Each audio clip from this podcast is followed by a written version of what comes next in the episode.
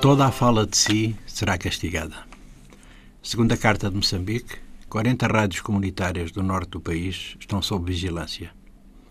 Que isto possa acontecer em plena festa democrática, que é como se designa o processo eleitoral e a campanha em curso, não é nem deixa de ser sintomático. Aliás, não há sintomas. Nada fede, exceto nos mictórios informais dos bombanengos.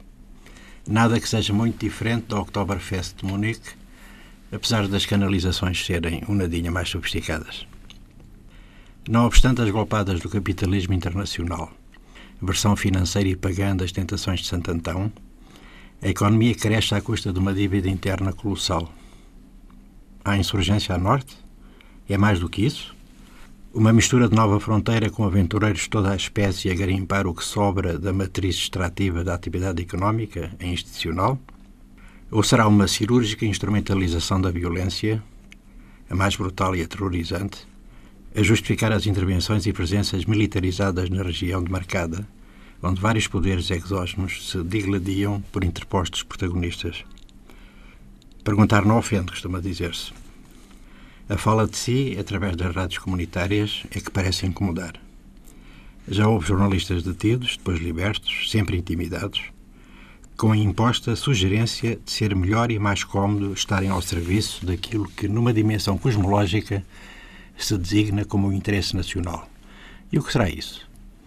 Moçambique faz eleições, o país do Manning Nice, que já cresceu a dois dígitos e vivia em paz, genericamente em paz, volta a viver sob o cutelo da violência e a chantagem do caos e da ordem. É alarmismo, classificará a opinião mainstream. São os apóstolos da desgraça os que escrutinavam o ufanismo desenvolvimentista, o black empowerment de importação sul-africana e uma exegese identitária de contornos polémicos. A ideia de uma burguesia de negócios acocorada ao partido no poder e ao Estado, onde o Made in Moçambique era o santo e a senha para um jogo de imaginações, de base produtiva quase inexistente. A fala é o voto cíclico entre mil polémicas e suspeições, numa paisagem disruptiva onde soa o mantra do crescimento sustentado, seja lá o que isso for.